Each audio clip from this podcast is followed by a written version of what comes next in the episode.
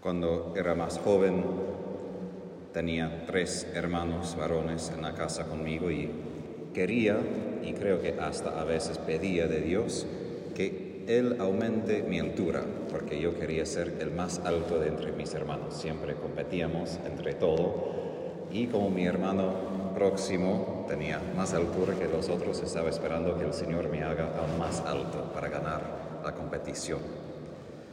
Hoy escuchamos que los apóstoles piden que Jesús aumente otra cosa. Y empecé con mi tontez, con esa historia de mi niñez, justamente porque a veces pedimos que Dios aumente un montón de cosas en nuestras vidas. Dinero, salud, familia, podemos nombrar miles de cosas que necesitamos que Dios multiplique las cosas buenas de alguna manera, que aumente eso u otro. Y hoy los apóstoles apuntan la cosa más necesaria que Dios aumente en nuestras vidas, y es la fe. Fe que es la básica de la vida cristiana y que siempre puede crecer. Ahora, Jesús en su ejemplo no quiere notar como no tenemos fe, sino Él da el ejemplo de que si tenemos un poquito de fe, podemos hacer grandes cosas. Y ahí a veces como sacerdote escucho personas que entran en duda, pero Padre, no sé si tengo fe o se fue mi fe, pero la fe es un don. Entonces no importa si pienso que no tengo fe, porque Jesús siempre puede darme más fe. El asunto nomás es si permito que Jesús aumente a la poca fe que tengo. Y ahí de creer que esa poca fe puede ser grandes cosas. Y ahí entra muchas veces la mentira del enemigo de que tenemos que tener una fe fuerte, fe firme, perfecta, para poder hacer milagros. Pero Jesús dice, si tuviéramos fe del tamaño de un grano de mostaza, podríamos arrancar un árbol y ponerlo en el mar. Ahora, quizás debo yo intentar eso en mi jardín, tener más fe y pedir que el Señor saque todo el suyo de inmediato y hacer todo un poco más fácil para mí, cuidar todo el jardín. Pero voy a hacerlo luego y veremos si tengo bastante fe. Pero ¿por qué fe es tan difícil? En la primera lectura escuchamos al profeta Habacuc que habla del escándalo del mal, que sí es algo que lucha contra nuestra fe en Dios, no simplemente como un dato, pero contra Dios, quien es bueno, quien es nuestro Padre. Ahora, un poco de contexto para entender a Habacuc. Él está gritando a Dios que Dios está usando paganos, caldeos, babilonios, para castigar su propio pueblo. Ellos invadieron el país, destrozaron el templo y Dios está diciendo a Habacuc, eso es parte de mi plan.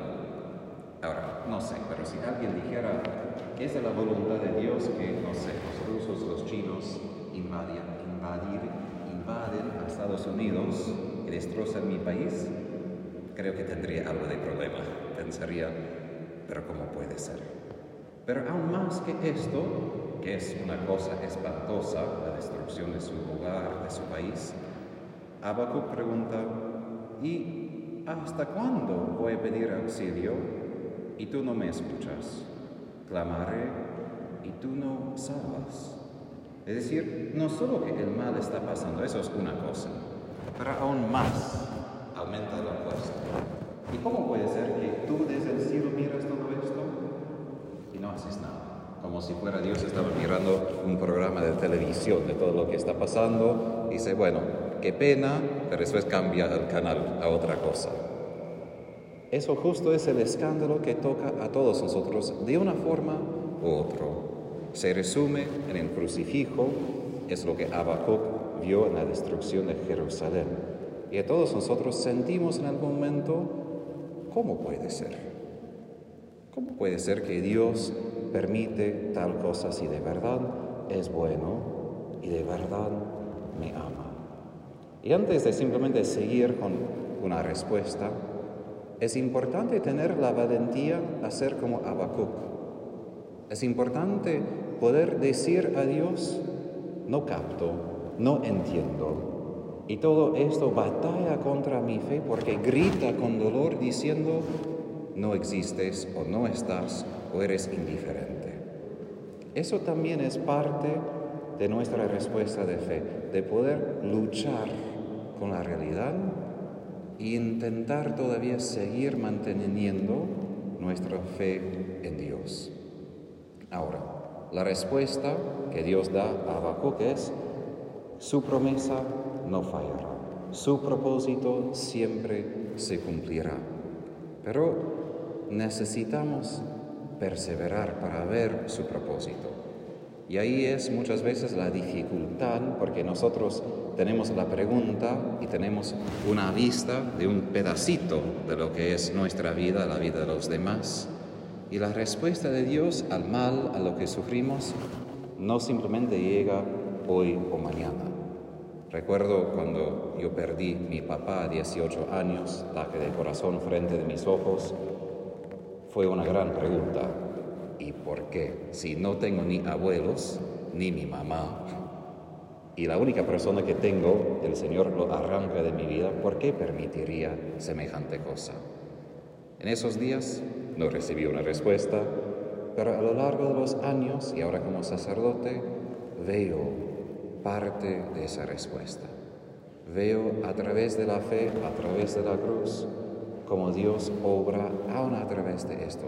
Al fin, en el cielo vamos a ver todas las razones que Dios permite aún malas cosas y como Él obra, como San Pablo dice, para que todo salga bien, según su plan, para nuestro bien, los que amamos a Él. Pero aquí dice el Señor algo bien importante. El que no tiene el alma recta sucumbirá, pero el justo vivirá por su fidelidad. Es fácil sucumbir frente del mal del mundo. Es fácil a veces pensar que, bueno, simplemente voy a seguir creyendo porque yo sé que Dios existe, pero una cosa es decirlo en la mente, otra cosa es que Satanás, como envía dardos, flechas, una y otra y otra al corazón, con emociones, con dolor, y de poquito fallamos. No porque hemos decidido en la mente, ah, no creo ahora, sino porque no soportamos tanto peso. Y pienso en lo que Jesús hizo en la agonía en el huerto. Rezaba y rezaba y rezaba. Y él también en su humanidad necesitaba rezar para enfrentar tanto mal, para enfrentar Satanás, la muerte y todo el poder del pecado y advirtió a Pedro y a los demás, ni pueden rezar ni una hora, recen para que no caigan en la tentación. La oración es el lugar donde aumenta la fe porque levantamos los ojos más allá de lo visible, más allá de lo que experimento hoy o mañana y tengo como un ancla en Dios eterno, en quién es Él, a una parte de lo que puedo ver de Él ahorita mismo en mi vida. Y cuando no rezamos, no hay otra manera, vamos a sucumbir. No es posible. Y de hecho, Santa Faustina en su diario dice que hay momentos que nuestra salvación depende de esa perseverancia en la oración. No simplemente nuestra altura de santidad en el cielo, sino nuestra salvación, si vamos al cielo o no. Y recuerdo cuando estaba pasando un muy mal momento, otro sacerdote me compartió que alguien le había dicho en su prueba, la única manera que superarás esa prueba es con mucha oración.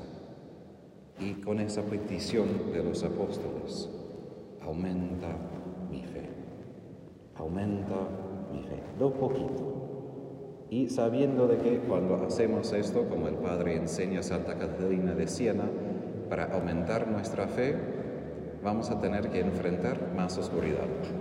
Como cuando pido a Dios que aumente mi paciencia, entonces seguro al otro día voy a estar en medio de mucho tráfico por tres horas enseguidas y ahí tengo que recordar, pedí aumentar mi paciencia. Entonces el Señor me envió todo ese tráfico para practicarlo.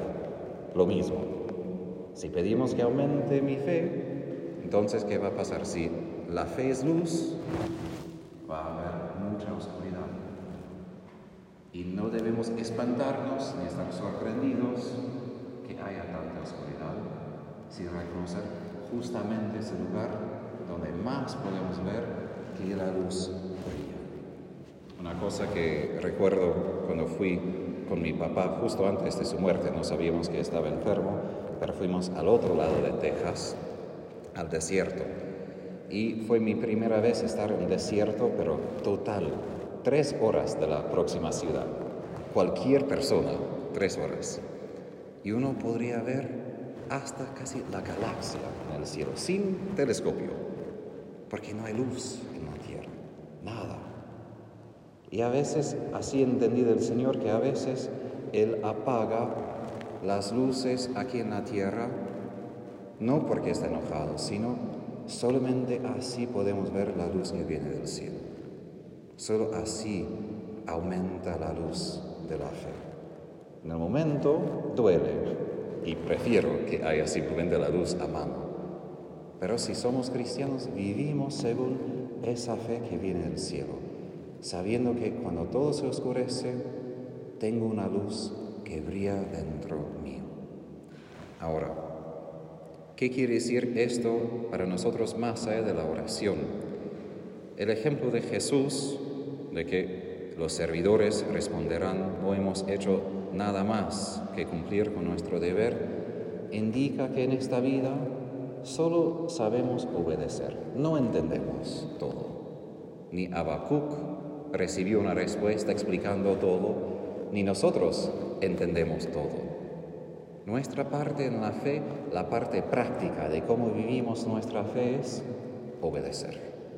Simplemente decir, no capto, no entiendo, pero reconozco tu voz y voy a poner mi fe en esa voz y voy a hacer lo que me pides. Y nada más. Entonces, no es que Dios está endeudado de mí porque yo hice algo generoso o le hice un favor, aun si Jesús en otros lugares sí dice que está agradecido por nuestro servicio, pero aquí es la humildad de un servidor, no de un maestro.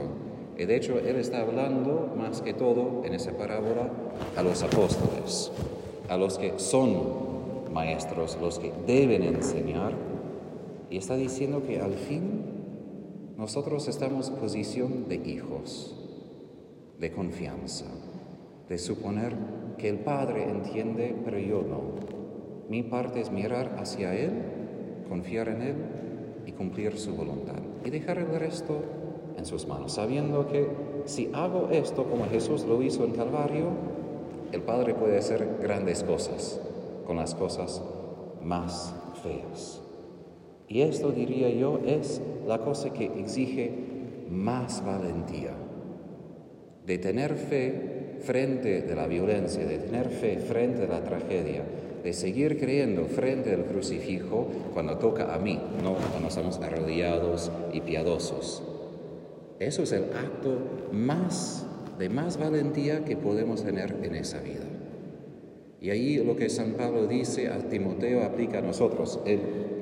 Está hablando más que todo a Timoteo como obispo, hablando de su don de ordenación para revivir, reavivir ese don de esa gracia pero también todos nosotros necesitamos reavivir la gracia que hemos recibido. Porque muchas veces nosotros pensamos, los demás tienen más fe, los demás son mejores, los demás pueden hacer algo, pero no siempre los demás.